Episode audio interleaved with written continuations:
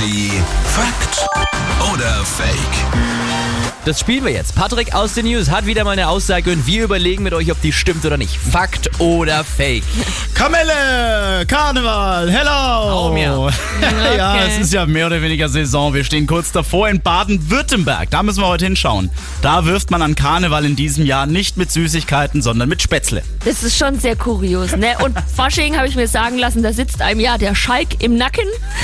Deswegen, warum nicht bestimmt machen die so einen Quatsch? Eigentlich wollte ich jetzt sagen, was soll denn der Scheiß jetzt heute Morgen, ja? Ja.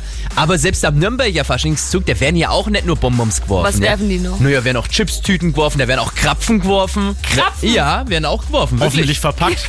Also warum nicht kleine Tüten mit Spätzle? Ich sag, das ist Fakt. In Baden-Württemberg, da wirft man in diesem Jahr an Karneval nicht mit Süßigkeiten, sondern mit Spätzle. Fakt. In Steinheim an der Murr, da beginnt am 21. Februar quasi die heiße Phase von Fastnet, heißt es da, ja. Da sind so 100.000 Leute bei einem großen Umzug, aber die sogenannten Kamelle sind, wie alles in letzter Zeit, einfach teurer geworden, für die OrganisatorInnen zu teuer und deswegen hat man gesagt, naja, dann werfen wir halt die Spätzle dieses Jahr ins Publikum, die sind nämlich günstiger. Geil. Ob die auch Käsespätzle werfen? Oh, Oh ja, bitte. Steh dann mit so einem großen Topf da. Hier ist Energy, guten Morgen. Morgen.